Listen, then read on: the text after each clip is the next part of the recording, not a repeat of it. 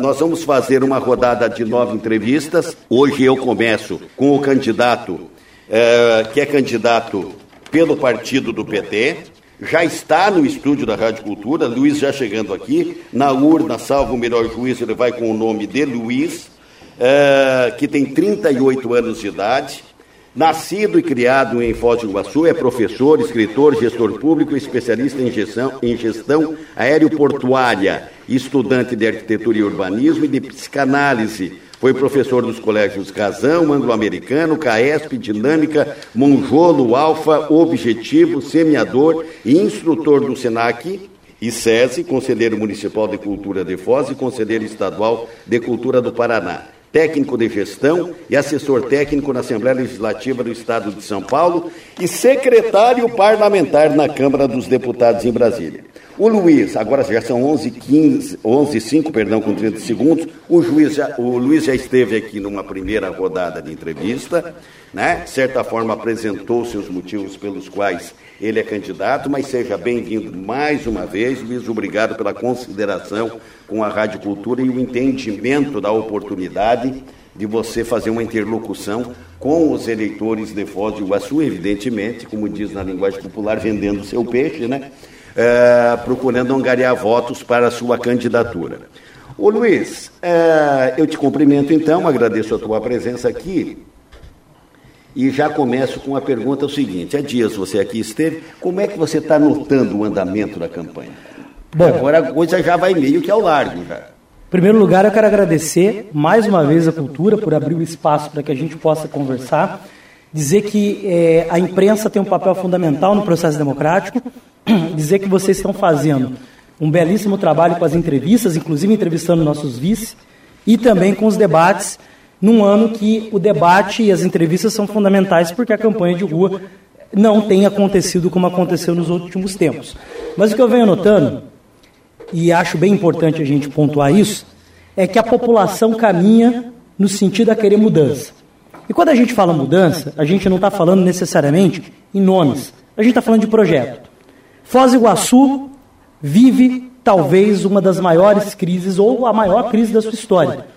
A pandemia que deveria no começo durar dois, três meses, como prometiam para a gente, não acabou.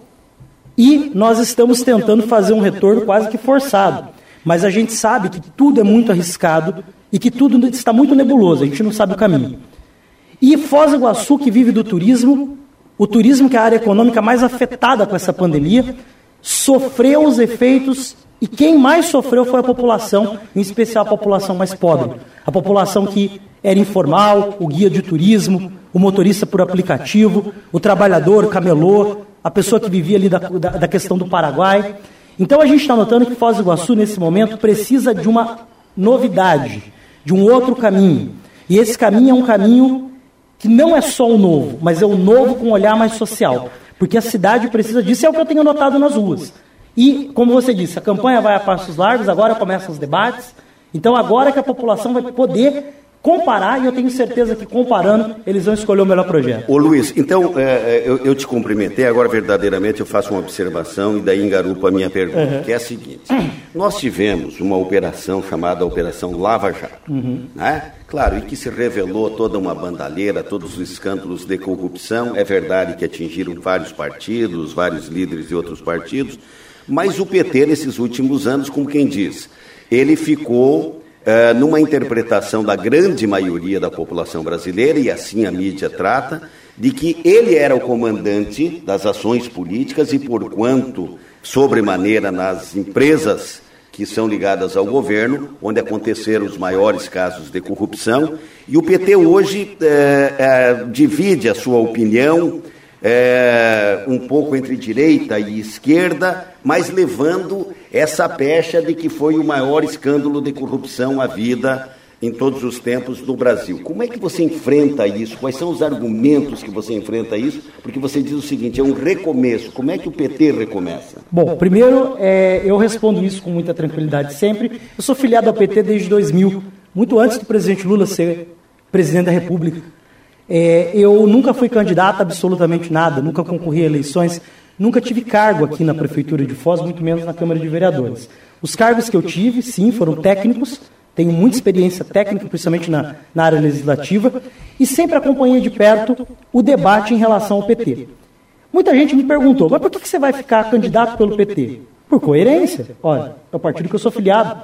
Às vezes eu prefiro até que a pessoa não vote do que ela vote enganada. Eu sou o candidato do PT, eu sou petista, minha filiação é de 2000, muito antes do Lula ter sido candidato. Em relação à Operação Lava Jato, muita coisa está se revelando agora. O grande chefe desse processo de, de, dessa narrativa política que se deu em torno do PT, que colocou o PT como sendo, como você diz, o chefe de uma operação, quando na verdade todos os números mostrando quais são os partidos envolvidos, como é que essa operação funcionava, que muita coisa vinha antes do governo Lula, vinha do governo FHC. O chefe de tudo isso prendeu o Lula antes do Lula ser candidato a presidente, quando ele liderava as pesquisas. Alguns meses depois, virou ministro do cara que ganhou a eleição, também claro, ajudado por esse processo de prisão do Lula. Então a população também já percebeu que houve, claro, um movimento aí, como diz o, o meu pai, para tirar o PT, né? Houve um movimento. Mas é muito importante que Foz do Iguaçu entenda que muito do que nós temos hoje aqui em Foz, salva a nossa área social, veio nos governos do PT. Se você contar quantas CMEs, creches, foram construídas com recursos federais quando o presidente era o presidente Lula, você vai perceber que o PT sempre olhou para Foz do Iguaçu com um olhar muito generoso. As duas UPAs vieram com recursos federais, dos programas do governo federal. Programa Mais Médicos, Programa Bolsa Família, a nossa Universidade Federal que hoje forma os nossos jovens, engenharia, o tão sonhado curso de medicina. Eu me lembro que em 2010 tinha deputado aí colocando outdoor, lutando pelo curso de medicina. Quem trouxe medicina para Foz? Foi a universidade que o PT trouxe. O hospital municipal, que tanta gente quer dizer que é dele, o hospital municipal está num terreno que era um terreno federal. Grandes ações que aconteceram em Foz nos últimos anos para preparar a cidade socialmente para hoje receber, inclusive, os investimentos que a própria Itaipu. Itaipu hoje faz investimento em infraestrutura, porque antes fez investimento em pessoas, em educação.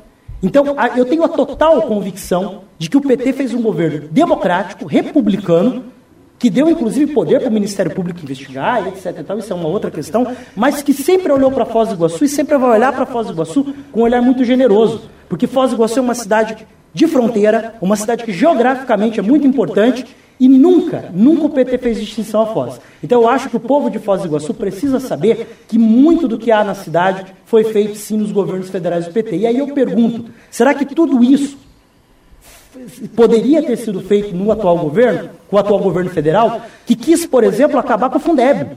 O Fundeb vai, significa 50 milhões de reais por ano na educação de Foz do Iguaçu. Fundeb criado pelo governo Lula, que o presidente Bolsonaro quis retirar. E o Congresso não deixou. O Congresso foi muito racional, inclusive o pessoal da base dele. Foi a maior derrota do Bolsonaro no Congresso Nacional. Então eu tenho muita tranquilidade de representar o PT, o partido que eu sou filiado, desde os 18 anos de idade, e para mim é uma honra. Por quê? Porque a gente defende o povo. 11 e 13 é o contraponto da cultura, Rádio Cultura Foz do Iguaçu, Rede Costa Oeste de Rádio. Hoje entrevistando o candidato Luiz Henrique. Luiz vai para a urna com o nome de Luiz, candidato do PT prefeito de Foz do Iguaçu. Nélio, bom dia, Nélio. Qual é a tua pergunta? Bom dia. É, vejo assim, Luiz, que eleição municipal tem muito mais a ver com a zeladoria do município, das coisas locais. Mas como você fez questão de aprofundar algumas posições em termos nacionais. E no momento Foi que. Ele perguntou, eu queria falar da cidade. É, mas daí depois você engatou e, e fez o teu discurso em torno disso. É, numa eleição que vejo muitos candidatos escondendo os seus partidos. Você, pelo contrário, tem destacado, imagino que é um processo todo também desse recomeço do PT em termos municipais. Agora, essa, essa dificuldade de aceitar ou de dizer, de fato, nisso e nisso nós erramos enquanto partido em termos nacional, não traz uma descredibilidade naquilo que você põe como discurso? Não, não, mas eu não, eu não disse que nós não erramos. Eu não disse que nós não erramos. Não, mas, é, mas você colocou assim, ó, disse, foi um processo onde agora, o chefe disso prendeu e tal, né? mas é evidente. Sérgio Moro prende o presidente Lula alguns meses antes da eleição e alguns meses depois vira ministro. É evidente, isso, isso assim, qualquer pessoa com o mínimo de discernimento nota e fala alguma coisa está errada. Porque se você é o juiz de um caso, juiz é neutro, juiz tem que ter neutralidade. Mas há uma fuga da questão da causa. Não, não necessariamente, porque aí se o juiz faz esse jogo, a causa acabou, acabou sendo julgada de forma maculada. É evidente. Agora, é importante que a gente diga o seguinte: qual é a rejeição do PT? Eu ando pela cidade o dia todo. Existe uma coisa que chama bolha. A gente que gosta de rede social sabe que é bolha. Então, se você fica conversando na classe média, com um empresário, vai, vai, PT, PT, ok. Vai falar com o povo. Faz igual eu faço. Vai seis horas da manhã lá no Bubas. Seis horas da manhã no Bubas, na rua sem asfalto. Conversa com o povo que está saindo para trabalhar. Vai seis e vinte da manhã lá na Gleba Guarani, no ponto de ônibus, lá onde eu vou todo dia. Eu vou na Gleba Guarani, já fui no Cidade Nova, Jardim Itaipu, todos os bairros. Conversa com o povo para perceber o que o povo está dizendo. Era no tempo do presidente Lula e nos governos do PT que a gente podia fazer um churrasquinho no final de semana. Hoje em dia, voltar, o povo voltou a comer pé de galinha. Pé de galinha tinha virado até iguaria de restaurante chique. Agora não, agora custa nove reais o quilo. Então veja, essa rejeição que falam que eu ia enfrentar, eu fiquei do começo falando, nossa, vai para a rua aí, os caras vão te bater, vai com segurança. Pelo contrário, eu sou muito bem recebido. Eu fui na Morenitas no final de semana, com o meu vice, com Marcela Ruda, e com mais alguns jovens que estão voluntariando, ajudando na nossa campanha. Eu andei por quatro horas no bairro, no sol. Ninguém recusou um panfleto meu. E eu não escondo o partido. Eu não venho com o papo, não, vamos falar de ninguém, agora eu quero falar de Foz do Iguaçu. Eu falo de Foz do Iguaçu, eu quero falar de Foz do Iguaçu, mas eu não escondo quem eu sou. Meu material não esconde, eu não escondo, eu venho aqui com o 13, eu tenho orgulho disso, eu defendo o presidente Lula onde for preciso, porque ele defendeu o povo. E o povo sabe e o povo me recebe bem. E o povo ainda pega o meu panfleto e fala: olha, o candidato do PT, você sabe que no tempo do Lula eu comprei meu carro? Você sabe que no tempo do Lula eu comprei minha casa? Você sabe que no tempo do Lula eu comia carne, agora eu não consigo mais comer carne todo dia? Você sabe que no tempo do Lula, construir a casinha que eu moro aqui, eu pude fazer um financiamento pela minha casa e minha vida? Então eu não tenho dúvidas que essa rejeição é uma rejeição pontual, é da classe média onde eu vivo. E claro, quando as pessoas, mesmo me perguntam algo, eu sento e converso. Eu converso com o povo, eu não tenho problema de conversar, não tenho problema de assumir erros, alguns, alguns erros importantes, inclusive de gestão, que eu acho que a gente tem que assumir, mas a gente tem que deixar claro. Foi o partido que mais fez pelo povo mais pobre desse país e é com o povo pobre de Foz do Iguaçu que eu estou fechado. 11 e 17 é você, Dante. Bom dia. Bom dia, Nelson Luiz. Uh, eu, tenho, eu tenho visto os programas de TV e rádio, Obrigado, né, programa eleitoral é, de todos, né? E tenho percebido que o Lula gravou, inclusive, uma mensagem para ser vinculada no programa eleitoral, aqui e onde o PT tem candidatura. O que eu quero saber é o seguinte: uh, as as, as campanhas, os, prefe... os candidatos a prefeito pelo PT Brasil afora, estão realmente para ganhar candidatura ou para fazer uma autopromoção do Lula, para ficar repetindo que ele é inocente, tudo foi armado? Bom, eu não repeti nenhuma vez que ele é inocente, nem no programa eleitoral e nem aqui nas entrevistas. Eu, eu sempre digo que há uma questão na justiça, ele está sendo julgado e a gente espera que a justiça seja feita com base nos autos e nas provas, só isso. Não, não sou juiz, não sou nem advogado para dizer que ele é inocente ou que ele não é. O Lula fez uma mensagem para o meu programa, como o Haddad também fez uma mensagem, e como o senador, o ex-senador Eduardo Suplicy também fez, de forma carinhosa. De forma carinhosa, com o projeto que a gente tem, o próprio Suplicy, eu pedi para ele pessoalmente, ele gravou uma mensagem que não é a mesma para os outros candidatos. Então, assim, primeiro, é, não, não, não, não, não falei de inocência, só que eu quero sim que o processo judicial seja, né, o trâmite seja correto. Segundo lugar, a gente não só está disposto a disputar, como a gente quer ganhar essa eleição. Eu comecei a trabalhar no programa de governo do PT, aliás, o programa de governo do PT é anterior às prévias do PT. E aí, depois que eu ganhei as prévias, que o PT tem uma democracia interna, eu ganhei no voto, a gente começou a fazer o programa de governo, começou a resolver o programa de governo. Nós trabalhamos a fio, três dias por semana durante meses para trabalhar, para fazer o programa de governo. Nosso programa de governo é completo, é coletivo, é plural, tem propostas, tem ideia, tem fundamento orçamentário. Então, assim, nós não faríamos isso se fosse só para fazer plataforma para o Lula em 2022, que eu nem sei se vai ser o candidato, também não cabe a mim. Por quê? Porque a gente tem convicção que Foz do Iguaçu precisa de um governo popular. E nós preparamos as bases de um governo popular.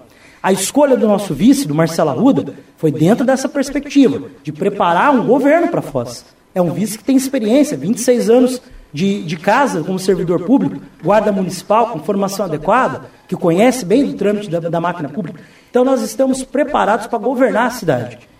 E eu não me prestaria a sair da sala de aula, deixar minha família, para ser candidato, para fazer plataforma para outra pessoa. Se não fosse um projeto de cidade. Dante, eu nasci em Foz, eu cresci em Foz, eu vivo em Foz, eu tenho um amor absoluto por essa cidade, onde estão todos os meus familiares, os meus sobrinhos. Essa cidade que a gente sabe que é uma bela cidade. Eu não me prestaria a, a, a brincar com o povo de Foz. Não, não teria essa coragem. Então você pode ter certeza, vocês podem ter certeza, que essa candidatura é para valer. Nós queremos ganhar a eleição, nós temos como ganhar a eleição e nós temos programa de governo para ganhar. E se por acaso a gente não ganhar, a gente vai continuar tentando, que eu tenho 38 anos. E com 38 anos eu posso ainda enfrentar umas 5, 6 eleições, se o PT me permitir, tranquilamente. Então a gente quer governar Foz do Iguaçu. 11 e 20. Uh, Caleb, bom dia. Caleb. Bom dia, doutor Nelson e os ouvintes da Rádio Cultura. Bom, candidato, uma pergunta um pouco, um pouco mais local aqui e mais específica também, até porque eu conversava ontem com a professora Andréia, que é professora da UniOeste, e ela faz parte da comunidade surda aqui de Foz do Iguaçu. E ela colocando que há uma dificuldade da comunidade surda nesse momento de ter um diálogo com os candidatos, saber as propostas dos candidatos. Foz do Iguaçu é, foi vanguardista na questão de Libras aqui. Em 96 foi aprovado é, a lei que estabelecia que as, as, entidades públicas do município tivessem um intérprete de Libras. Antes de a Libra ser considerada a segunda língua nacional, que só ocorreu em 2002. Mas até agora, apesar da lei, essa, é, ela não foi efetivada. Né? Existe a lei, mas não tem. Qual é a proposta né, nesse sentido de inclusão, é, principalmente dessa comunidade surda, caso o senhor for eleito? Bom, eu fui o primeiro candidato a prefeito, ainda fiz questão de conferir isso esses dias, a legendar os vídeos na pré-campanha. Legendei os vídeos. Eu lembro que eu até fiz uma conversa com algumas pessoas surdas e elas me disseram o seguinte: Ó, oh, Luiz, esque não esquece, que eu falei, ah, no programa eleitoral vai ter Libras. Não, mas peraí, nem todo mundo é alfabetizado em Libras. Teve gente que perdeu a audição aí depois de mais velho, não conseguiu alfabetizar. Então eu tenho tido uma, uma, uma conversa constante com, com algumas pessoas né, que, que me orientam em relação à questão de acessibilidade. É, e isso é uma prioridade para mim. Isso é uma prioridade. Eu sou professor, eu defendo o acesso universal à educação e à informação. E com certeza, não só essa lei, mas outras leis que aqui em Foz do Iguaçu existem e estão paradas aí, serão implantadas. Da mesma forma que nós vamos fortalecer os conselhos. Por quê? Porque hoje em Foz do Iguaçu você tem mais de 50 conselhos e alguns só funcionam. E os que funcionam, nem todos funcionam com muita com, com, uma, com, uma, com uma, uma, uma, ação proativa da prefeitura. Então nós vamos fortalecer os conselhos, nós vamos democratizar o acesso aos conselhos através de processo eleitoral e nós vamos sim implantar todo e qualquer tipo de, de lei, se já foi aprovada ou que nós vamos propor, para garantir a universalização do acesso à informação e à educação. Isso para mim é uma prioridade pessoal. Tem no programa do PT, mas vai além, é prioridade pessoal acessibilidade universal. A gente quer incluir todo mundo, a gente quer dar o direito de todo mundo, porque está na Constituição. E acho que a tua pergunta foi muito interessante. Olha, é, em todas as entrevistas que eu passei, às vezes a gente fica muito no atacado e não consegue resolver algumas coisas do varejo. E é interessante uma pergunta dessa. Porque às vezes você não vai para a educação, mas você pega pontualmente. Mesmo eu poderia falar, por exemplo, da questão dos autistas. Eu poderia falar a, a, respeito do apoio e convênio com as entidades, como a APAI, por exemplo, que precisam de convênios com o município para manter forte o seu trabalho, para construir sua nova sede, por exemplo. Então, assim, quero te garantir que isso para mim vai ser uma prioridade. Agora são 11 horas e 23 minutos. Ô Luiz, eu fico exatamente na educação e até quero até parabenizar o Caleb aqui pelo levantamento de fazer que, de certa forma, as pessoas é, portadoras de deficiência, de alguma deficiência, né? Mas eu quero perguntar para você, quando você diz assim, universalização. Se nós compararmos com a saúde, nós temos um, uma universalização da saúde, onde o mais anônimo das pessoas, pelo menos na lei, tem direito a, a, saúde até o presidente da República, né? Quer dizer, de, de, do mais anônimo, tá, é universal. Na educação, num município como Foz do Iguaçu, você faria alguma parceria com entidades privadas ou, ou, ou propiciaria até aqueles que estão educandários privados a, a, ao acesso ao ensino, naquilo que é o ensino fundamental do município? Olha, é, primeiro eu quero dizer assim, que eu, eu, não sou do tipo que gosta de interferir no, na, na, iniciativa privada. Eu acho que a gente só certo. interfere na iniciativa privada quando a iniciativa privada prejudica o povo. Por exemplo, o transporte público de Foz. Isso é uma outra conversa que a gente vai ter depois. Mas em relação à educação, não. Inclusive, eu sou professor, historicamente, da rede privada. Né? E acho, apesar de ter estudado em escola pública, eu sou professor da rede privada, ainda sou. E acho que é que, a, que, o, que o pai, se preferir uma educação dessa forma, daquela forma, bilíngue, trilingue, etc. e tal, ele pode procurar e deve procurar é, a escola. Agora, quando você fala, por exemplo, que a universalização, teoricamente, vai do mais é, do, do, mais anônimo ao presidente da República, a gente não podemos esquecer que a gente está num, país em que o mais anônimo não tem nada e que o presidente da República vai no Ciro Libanês ou no Einstein. Então, assim, essa universalização é um pouco torta. É um pouco torta. E eu acho que em Foz do Iguaçu a gente tem que oferecer a possibilidade de que todas as pessoas que queiram inserir a sua criança no serviço público de educação tenham acesso. Porque aquela criança que está sendo é, acompanhada pela prefeitura Daqui a 20 anos é um cidadão que paga impostos, que cuida para não jogar o lixo no chão, que não passa o sinal vermelho. Quer dizer, é o cidadão que vai ajudar a cidade. Então, o investimento nessa criança faz com que depois você tenha uma cidade melhor, inclusive uma cidade mais barata para se administrar. Então, investir em educação hoje é olhar para o futuro. E sim, é importante que você oferte todas as áreas. É claro que você tem uma questão de estrutura física. Hoje, com a pandemia, espera acabar o ano letivo, você vai ver o tanto de gente que vai migrar da rede privada para a rede pública. Gente que não consegue mais pagar mensalidade. E aí vão procurar as vagas. E aí nós, vamos, nós já temos uma questão, que é histórica, de falta de vaga na cidade. E por mais que os últimos governos tenham feito aí unidades educacionais, a, a vaga está faltando. E aí quando você pensa, por exemplo, em fazer a universalização e possibilitar a educação integral, inclusive, você precisa de mais espaço. Então, para isso, você tem que criar etapas. Dentro de um plano você pode, no primeiro momento, conveniar. Conveniar. Acho que muitas cidades que não têm, é, antes conveniado que não tem a vaga. Mas você tem que caminhar para a rede própria. Você tem que caminhar para construir suas unidades para atender as crianças. E, além disso, você tem que garantir que esses convênios sejam convênios que favoreçam o município, que a criança que está na escola do município, no convênio, tem acesso à mesma merenda, tem acesso ao mesmo plano de educação, etc. E tal. Mas eu, particularmente, sou uma pessoa que eu não gosto de terceirização. Por quê? Porque a terceirização na educação, por exemplo, além de não garantir a, a, a uniformidade do serviço prestado, ela prejudica, por exemplo, o nosso fundo de previdência.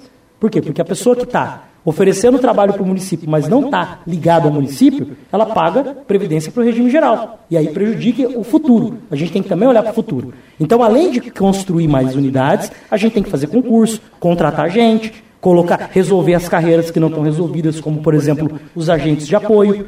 Então, na educação, a gente precisa avançar. Foz do Iguaçu, nos últimos anos, andou na educação e não temos dúvida disso. Andou. Até porque o governo federal, nos tempos do presidente Lula, presidente Dilma, investiu muito na educação e fez com que a roda começasse a girar. Mas agora chegou a hora da gente avançar. Chegou a hora da gente mudar o jeito de se construir a educação da cidade. Então, o que eu vou fazer é avançar. Esse é o nosso caminho. Nós temos dois minutos, porque agora são 11 horas e 28 minutos, nós temos dois minutos, né, antes do break. Diga lá, qual é a pergunta que você quer fazer? Vou ficar então nessa área da educação, até porque você é, você é professor, está do lado de dentro dessa questão. Que alternativas temos nesse meio de pandemia, pós-pandemia, principalmente quanto a equilibrar número de alunos por sala e atender a todo mundo? Ampliar a rede, se precisar, fazer os convênios para estrutura física emergencial e seguir sempre as, as recomendações das autoridades sanitárias. Eu não, eu não proponho nada, porque a gente não sabe como é que a pandemia está amanhã. Mas a nossa, eu não proponho nada sentido assim, eu não vou prometer alguma coisa que amanhã, depois da pandemia, estoura e não temos o que fazer. Mas se a situação tivesse exatamente como ela está hoje, a gente teria que garantir o isolamento, garantir a forma com que as crianças chegam na escola, a higiene, a, a, a, a higiene sanitária, mas nós temos que atender. Não dá para não atender. Todo mundo presencial? Eu defendo a educação presencial. Eu acho que a educação tem que ser presencial sim.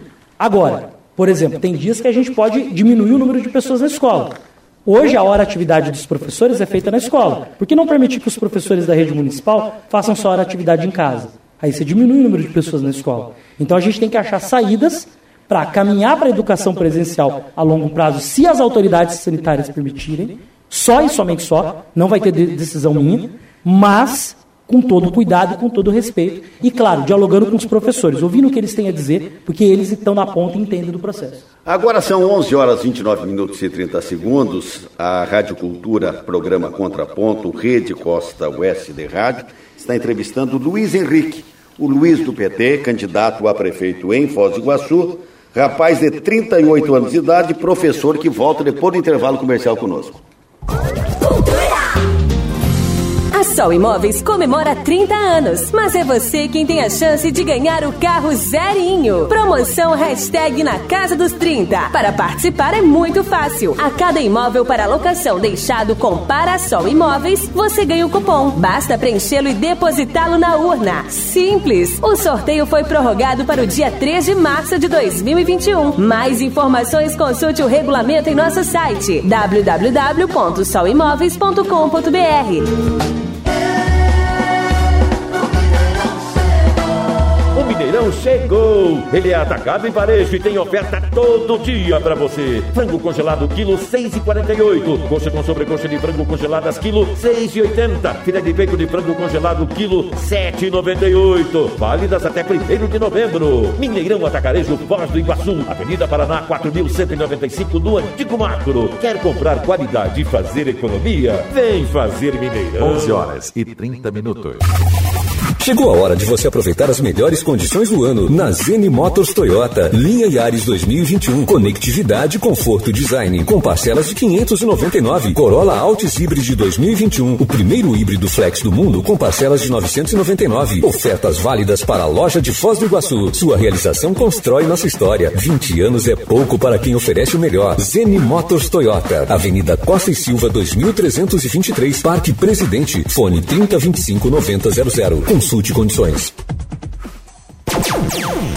Atenção! Que tal você abastecer seu carro e ganhar de volta 10% do valor que pagou? Isso mesmo! É a promoção especial para clientes do Premia Petrobras da rede de postos Azteca. Funciona assim: você baixa o aplicativo AME Digital, aponta para o QR Code da bomba ou do caixa e paga. 10% do valor volta para você em cashback para você abastecer novamente ou gastar nas lojas parceiras. Não precisa nem descer do carro. Fácil, prático, seguro e econômico. Abasteça na rede de postos Aztecas Petrobras. Credencie-se no Premia Petrobras e tenha muitas vantagens para você. Postos Azteca Petrobras. 10% do valor pago de volta. Uma loja sempre perto de você. Quer saber? Brasteca, construções e terraplenagem. Executamos loteamentos e condomínios. Urbanizamos ruas, praças e calçadas. Brasteca também aluga máquinas, escavadeiras, motoniveladoras, mini carregadeiras, pá carregadeiras, retroescavadeiras, rolo compactador, caminhão-pipa, caminhão basculante e prancha. Brasteca, o braço forte da sua obra. Na Costa e Silva, 1203. Fone 3526-6356. Em Foz. 11 horas e 32 minutos. Os hotéis Viale têm a hospedagem como vocação. O Viale Cataratas fica na rodovia de acesso às Cataratas do Iguaçu. Quartos amplos e flexibilidade fazem desse hotel referência em hospedagem. No centro de Foz do Iguaçu, o Viale Tower é uma moderna torre de quase 60 metros de onde é possível contemplar os três países da fronteira. Em breve, a rede Viale ganhará mais duas novas unidades. Se o destino é Foz do Iguaçu, sua estada merece o Viale. Se você vai construir, a Minero Mix Concreto pode contribuir para você tirar aquele sonho, aquele projeto do papel. Seja sua obra grande, média ou pequena porte, a Minero Mix elabora concreto conforme a sua necessidade. Nosso concreto segue as normas técnicas e a equipe presta consultoria em concretagem convencional, bombeada e especial. Minero Mix, concreto para obras de todos os tamanhos. Fale com a gente 3578 4101 ou pelo Facebook e Instagram. O melhor lugar para ser criança é ao ar livre, em meio à natureza. E no Recanto Cataratas, os pequenos podem brincar nas piscinas de água termal, praticar esportes e se divertir para valer com uma animada equipe de recreação. Toda a segurança e o carinho em um dos melhores resorts do mundo, incluindo Welcome Drink, delicioso café da manhã e jantar, em 10 vezes no cartão e com cortesia para duas crianças. Reserve agora. 45 2102 3033. Recantocataratas.com construir e investir é preciso ter confiança. Confiança em nossa capacidade e nos parceiros que fazem parte de toda a obra. É preciso economizar de maneira inteligente, ter segurança para fazer mais, encontrar tudo em um só lugar com as melhores condições e negociar de uma só vez. Por isso, ter como parceira a loja com a maior estrutura te dá a confiança que você precisa e faz você economizar. Economia Inteligente Panorama. Economize mais. Faça mais. Abra um sorriso, ouvindo a cultura.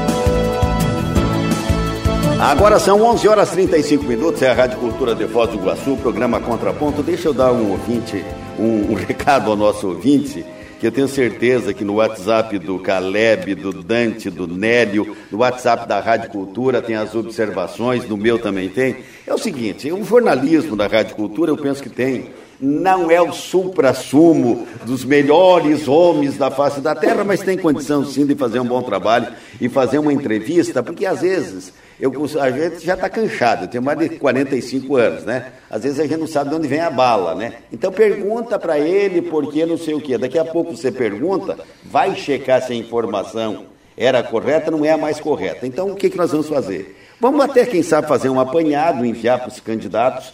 Na, no debate de hoje à noite, aí sim, os candidatos fiquem à vontade entre eles, vão lá preparados para fazer as suas respostas, etc. Luiz, voltando 11 horas e 36 minutos. Luiz, candidato do PT. Luiz, então você fez um geral, mais ou menos, do posicionamento do seu partido, aquilo que você pensa pessoalmente, é, e também apontou para a crise que se avizinha, dizendo o seguinte: eu não tenho a menor certeza de nada do que poderá ser daqui a dois meses, três meses, quatro meses. Mas qualquer economista de mediana inteligência e conhecimento diz que o futuro não é dos melhores em termos econômicos. Para o Brasil, para Foz do Iguaçu, para o México, para o Canadá, enfim, aonde tiver pandemia. Né? Vale aqui do outro lado do mundo. Tá, e como é que você vai fazer os enfrentamentos, você dizendo o seguinte: nós vamos voltar muito para o social, grana, dinheiro. Bom, vamos lá. Acho que são alguns pontos que a gente precisa levar em consideração. Foz do Iguaçu vai sofrer muito mais do que outros municípios com essa crise, porque nós não diversificamos nem um pouco, não é? Não é falar que a gente tem que sair do turismo, que o turismo é nossa vocação. Mas a gente não, não diversificou a nossa matriz econômica e nem nos preparamos para uma economia interna. Eu tenho conversado com alguns empresários que falam para mim assim, é, pequeno empresário, empresário de bairro, fala assim, ó, primeiro momento da pandemia, eu só atendia turista de repente caiu 80, 90% a minha, a minha arrecadação aqui. E depois, sem os turistas, eu já recuperei 60%. Ou seja, a economia interna começou a girar.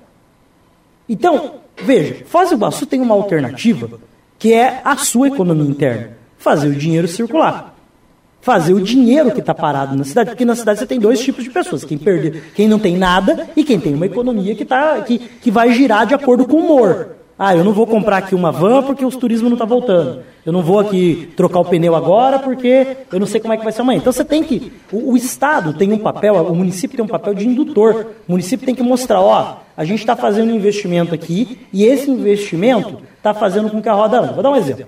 A gente está propondo, por exemplo, gratuidades do sistema de transporte público. Muita gente fala, ah, vai tirar da onde? Vai tirar o ônibus está vazio, vai tirar do, Não existe transporte público de qualidade sem fomento público, sem recurso público. Aquele dinheiro que a pessoa economiza R$ reais, R$ reais por dia no vai e vem dela, se ela é informal, ela não ganha vale transporte. Aqueles R$ reais que ela economiza, ela gasta onde? No mercadinho do bairro. Compra leite, compra pão, compra uma cervejinha.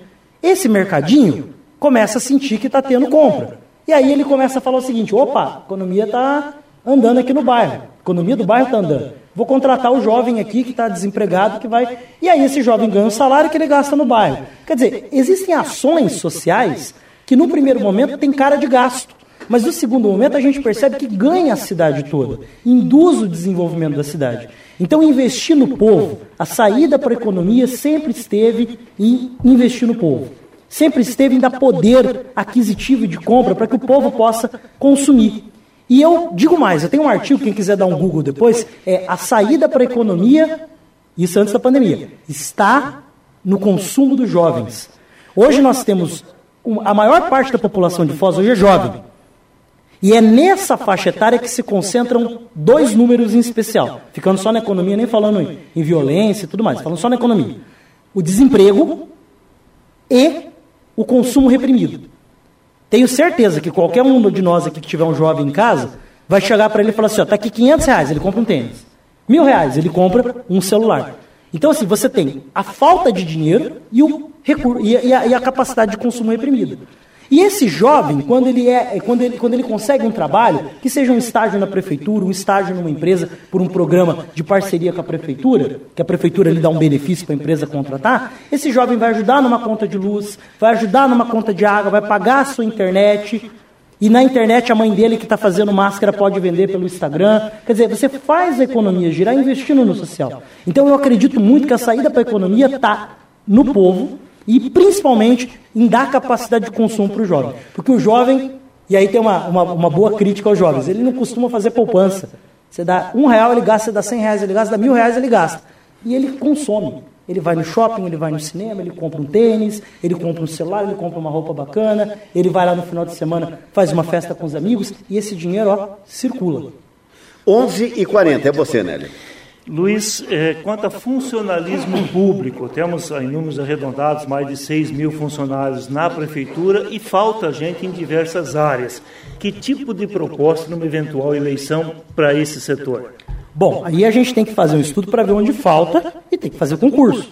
Porque quando falta o servidor público, falta o atendimento à população, é evidente. Muita gente fala assim: ah, mas você vai inchar a máquina pública enchendo de servidor. Peraí, Pergunto, falta médico em unidade de saúde? Aí a pessoa fala, ah, falta lá, então tem que contratar. Falta ACS? Tem que contratar. Tá, tá faltando professor? Tem que contratar. É, é uma questão de você olhar, olhar, e isso eu gosto muito de fazer, eu sou um cara dos números e um cara da análise humana, assim, olhar e falar, ó, aqui tem, aqui tem é, aqui está certo, aqui está errado, aqui está faltando, vamos ajustar, vamos, vamos fazer contratação, vamos fazer o concurso, porque também é uma geração, também é emprego. Me tem... permite só um detalhe. Claro, claro. Com limite prudencial estourado. Pois é, é o limite prudencial ele depende muito do orçamento da cidade. A gente tem que. Tudo isso que eu estou propondo de ativar a economia significa a longo. Você tem que lembrar que no primeiro ano eu governo com o orçamento que vão deixar. Então, assim, não dá para fazer milagre no primeiro ano, mas a partir do segundo ano, a gente já governa com outro orçamento.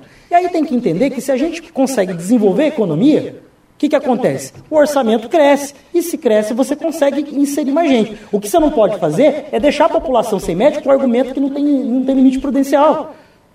E você não pode também usar esse argumento, você não pode usar esse argumento para penalizar a pessoa, penalizar o servidor ou ficar terceirizando tudo que depois você penaliza os aposentados, que no fundo de previdência vai vir um rombo depois. Então, eu acho que o prefeito ele tem que olhar menos para o agora e olhar para o futuro. Às vezes, para o agora, contratar gente pode, pode parecer uma maluquice. Mas no futuro significa que você vai ter profissional com vínculo, que você vai ter o fundo de previdência preservado, que você vai ter a população atendida, a criança que é atendida na unidade de saúde vai ser o cidadão de amanhã. A gente tem que olhar para a cidade daqui a 20 anos. E esse é meu papel, é não discutir o imediatismo. Eu não quero ser candidato a prefeito, ou melhor, não quero ser prefeito, para ficar depois tentando reeleição, reeleição, reeleição, reeleição, reeleição, reeleição, e aí sai e depois volta de novo e quer voltar e fica nesse des... esse apego com o poder. Eu não sei o que, que esse povo tem com o poder. Se você olhar, gente, desde que eu sou moleque, é, é as mesmas figuras. Os caras estão apegados, os caras têm alguma coisa naquela cadeira do prefeito que eu, que, eu, que eu confesso que eu não sei o que é, mas não desapegam. Então nós precisamos mudar a forma de gerenciar a cidade, gerenciar de uma forma mais humana e olhando para o futuro. Sabendo que daqui a 20 anos, o jovem que hoje está na universidade, que vai ser o prefeito daqui a 15, 20 anos, ele vai pegar uma cidade mais, é, é, mais preparada para aquele momento. E em relação ao recurso, eu acho que a gente pode falar uma coisinha a mais. Temos que fazer justiça fiscal em Foz. Temos que fazer justiça fiscal. Quando eu falo justiça fiscal, eu arrepio muita gente, não muita, poucos, poucos que sabem muito bem quem são os pagadores de impostos dessa cidade. E sabe muito bem como é que faz ali uma maracutaia daqui dali ali, os, os caminhozinhos contábeis que desagam nas contas públicas. Então a gente tem que fazer justiça fiscal, tem que ampliar a fiscalização. Estou falando aumentar tributo, não. É cobrar o que tem que ser cobrado. E tem uma coisa que, se vocês me permitem dizer, em 2023, o próximo prefeito tem que ser um bom negociador. Eu lembro que eu estava em Brasília ano passado, eu trabalhava no Congresso ano passado, e a gente estava discutindo uma coisa ali no, na antessala da Comissão de Orçamento, a cláusula do contrato de Itaipu. Dos royalties. Não só dos royalties. Todo anexo C, Todo. né? O Itaipu não paga ISS. O prestador de serviço ali não paga ISS. Aí você fala, ah, mas aí uma estatal vai pagar ISS para o município? Pera lá, o governo Bolsonaro está privatizando a Eletrobras. A Eletrobras é operador de Itaipu. Isso quer dizer que o próximo prefeito vai ter que ter peito para, republicanamente, sentar com o presidente da República e falar: presidente, Foz do Iguaçu, e já perguntaram se eu faria se fosse o Bolsonaro. Claro que eu faria. Presidente, Foz do Iguaçu, que te elegeu com 70% de. Precisa que você nos ajude em relação ao pagamento de impostos dos prestadores de serviço em Itaipu. Só isso pode representar um, um, um aumento de arrecadação importantíssimo para a nossa cidade e permitir que a gente faça aquelas coisas que o povo está pedindo, que é mais escola, mais educação e uma cidade, como você falou, com uma melhor zeladoria. Só que para isso a gente precisa de dinheiro. Então o prefeito não pode ser só um, um zelador, ele tem que ser também um bom negociador. Para olhar nos olhos, tirar a questão eleitoral, chega essa questão eleitoral. Presidente da República, Foz te elegeu, me elegeu também. Então nós somos representantes dignos do povo. E a gente tem que achar uma saída para essa questão do anexo sexto aí. 11 horas e 46 minutos. A Rádio Cultura está entrevistando Luiz Henrique, Luiz do PT, 38 anos de idade, candidato a prefeito por Foz do Iguaçu. Dante. Uh, Luiz, já que estamos falando em gastos, né, tem que falar também em economizar. O município tem gastado, uh, juntou já muitas secretarias no mesmo lugar, mas tudo, todos com prédios alugados, e está gastando cerca de 4 milhões por ano em aluguel. Qual é a sua proposta para diminuir esse gasto de aluguel? E, e, lembrando que todo candidato e até prefeito fala no centro cívico, né? Mas até agora, além de uma pedra fundamental, não saiu nada. Pois é, é isso que eu estou dizendo.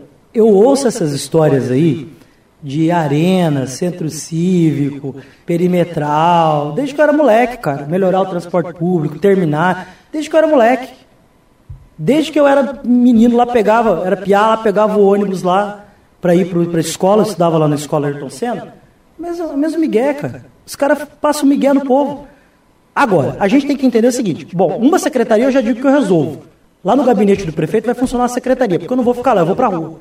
Vou enfiar uma secretaria lá, vou pegar um carro e vamos cada dia num bairro. Chega lá, ó, seu João, bar aqui, ó, gabinete do prefeito aqui hoje. Vou governar no bairro. Tenho prometido isso pro povo. Eu, lá, eu fui lá na Morenita essa semana, fui lá no cidadão e falei assim, ó, ah, você vai voltar aqui se a gente votar em você? Vou voltar e vou governar aqui. Com... Você vai fazer assim, ó, faz fila aqui, vamos falar com... Sabe, porque esse negócio do prefeito ficar... Historicamente, eu me lembro que quando eu era mais novo, assim, eu ficava ali pela região da, da, da, do gabinete do prefeito, aquela bajulação, aquela bajulação, aqueles caras fazendo fila lá para bajular o prefeito. O prefeito tem que estar com o povo, ele tem que estar aguentando aqui, ó, aguentando falar do PT, falar, ele tem que aguentar. Sabe, você sai da tua casa para ser prefeito, você está disposto a, a ir pro boxe, a conversar com as pessoas. Então, assim, para começar, nós já resolvemos uma secretaria. Vai para o gabinete da prefeitura que nós vamos para a rua. Segundo, a gente tem sim que fazer uma estrutura administrativa que contemple a cidade, que seja um prédio próprio. Quem paga aluguel sonha em ter a casa própria para parar de pagar aluguel. Então vamos fazer, vamos lá, vamos, vamos. Como é que faz? Financia, pega dinheiro, gasta da poupança, constrói uma coisa mais simples. Pois é, mas aí que parece que está que só o prefeito que não quer ter casa própria em Foz, né? Porque sempre está. Pois é, mas é que eu nunca é governei. Bordinho, né? Aquela, Dante, é que eu nunca governei. Se a população me der a oportunidade para governar, daqui a dois, três anos eu volto aqui e aí você vai ver que eu resolvi essa questão. Porque assim, não dá para a gente ficar pagando esses aluguéis absurdos e além disso, eu lembro que, eu lembro que às vezes, é, quando foi? Foi em 2011 que eu, que eu encontrei um vereador e falei para ele, cara, resolve a questão da guia amarela, é um absurdo você ter que ir lá na prefeitura para pegar uma guia amarela, um negócio que é padrão. A guia amarela é igual. Você pegar a minha guia amarela, a tua guia amarela dele, é a mesma coisa. E, só que tinha que ir lá, protocolar no protocolo da prefeitura. Eu falei, cara, resolve. O cara foi lá, num, numa fala lá, numa coisa na câmera, passou. Hoje a guia amarela é digital. Então, assim, a gente tem que desburocratizar a prefeitura. Hoje, se você quer tirar um alvará, você não sabe onde você vai. Tem que ficar ligando, perguntando, usando aquele aplicativo que é ruim demais. Né, que, que, que esse negócio de aplicativo, sinceramente, a tecnologia veio, ela é muito boa, mas o, o auxílio emergencial mostrou como o povo não sabe usar ainda. O povo não tem internet boa, não tem internet de alta velocidade. Então nós precisamos sim fazer um centro administrativo adequado para não pagar aluguel, mas precisamos também descentralizar a prefeitura. Precisamos ter a prefeitura nos bairros, precisamos ter o prefeito nos bairros, precisamos ter a, a, possibilidade de você dar entrada num pedido diretamente em qualquer prédio da prefeitura, tendo lá um jovem aprendiz sentado na frente da unidade de saúde, aí o Dante chega lá no campus do Iguaçu, na minha unidade de saúde onde eu, eu frequento, e fala assim, você também vai lá? Chega lá na unidade, chega lá na unidade e fala assim: isso aqui é um prédio da prefeitura. Não interessa se é educação, é um prédio da prefeitura.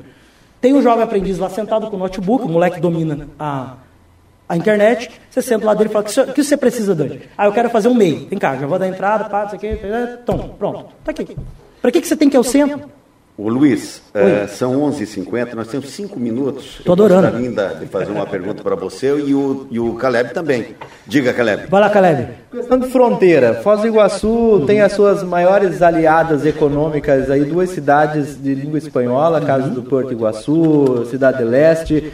É, e eu fiz uma, até uma pesquisa em relação à integração aqui. O professor Jaime Bevenuto, da Unila, ele fez, escreveu um livro sobre isso e ele defendeu que a integração com essas cidades precisa acontecer a partir daqui. Nós tivemos aí sete meses de fronteira fechada, uma decisão federal que não levou em conta a questão da população. Outra coisa que a gente vê é um preconceito muito grande entre os, os iguaçuenses com os, as pessoas do Estado de Leste, vice-versa. É, o que, que dá para fazer em, em termos de prefeitura para trabalhar essa questão de integração com a fronteira? Primeiro, fazer valer tudo aquilo que já foi assinado. Tem muita coisa que já foi assinada de fronteira que não funciona. Vou dar um exemplo. A questão das crianças do Paraguai que vêm aqui pedir dinheiro no semáforo de Foz do Iguaçu. Existe um protocolo de fronteira que trata dessa questão, que é uma, uma espécie de acordo entre conselhos tutelares. Não saiu do papel. Existem alguns outros acordos que a gente pode fazer valer. E fazer uma integração de verdade. Eu acho que essa integração já existe. Ela só não é. Parece que ela é meio assim. Ela é de iniciativa das pessoas. Porque hoje você quer comprar uma coisinha, você vai ali no Paraguai, quando a Argentina está aberta, você vai lá na feirinha. Os argentinos vêm aqui no mercado, os brasileiros vão lá abastecer. Então já tem uma integração nossa de cidadãos. O que não integrou foi os governos. Então, sim, nós temos que fazer. Temos que. E aí vem o que você me perguntou. Primeiro, fazer, fazer um inventário de quais são os protocolos que já foram assinados e fazer valer principalmente os que abrangem a área social, porque nós temos uma questão de migração aí grave. Segundo, estabelecer aqui em Foz políticas claras para combater xenofobia de todos os lados. A gente tem que combater. Terceiro lugar, fazer uma integração econômica. Uma integração econômica dentro das possibilidades e respeitando o mecanismo que a gente tem com o Mercosul e respeitando, claro, o pacto federativo. Né? Por exemplo, a questão do fechamento da ponte. O prefeito pode fazer nada. Nada. Porque é uma questão federal. Que nem Itaipu. É tipo querer intervir em Itaipu. Não posso. Então, assim, respeitar o pacto federativo, mas assim, o que já foi acordado já está pronto, vamos fazer valer. Em Foz tem uma coisa muito assim, inventa coisa sem resolver o que já foi inventado. Ô, então, Luiz, oi. o negócio é o seguinte, eu, eu, eu, eu vou te, a, te atropelar aqui, porque tá bom, você vai, vai ter um minuto para responder. Suficiente. E eu vou ser daqueles bem caxias com todos os candidatos, senão tá desmente o saco depois.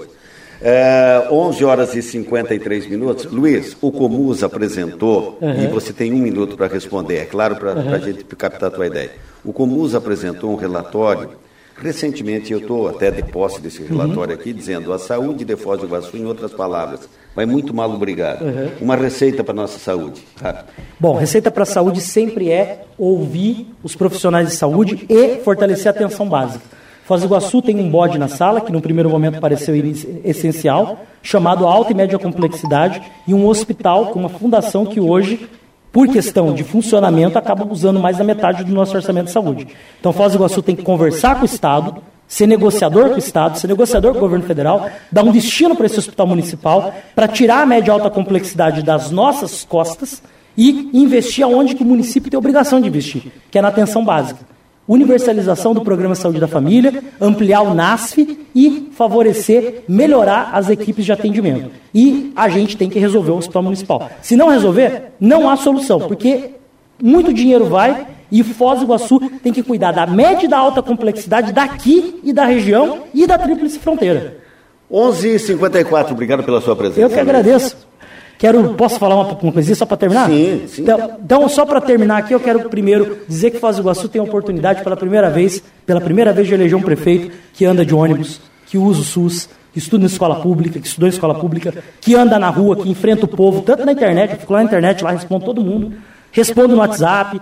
Um prefeito que já está mostrando que nós vamos fazer um governo popular e um governo participativo, sem medo. Um prefeito fora do gabinete. E um vice-prefeito também, fora do gabinete.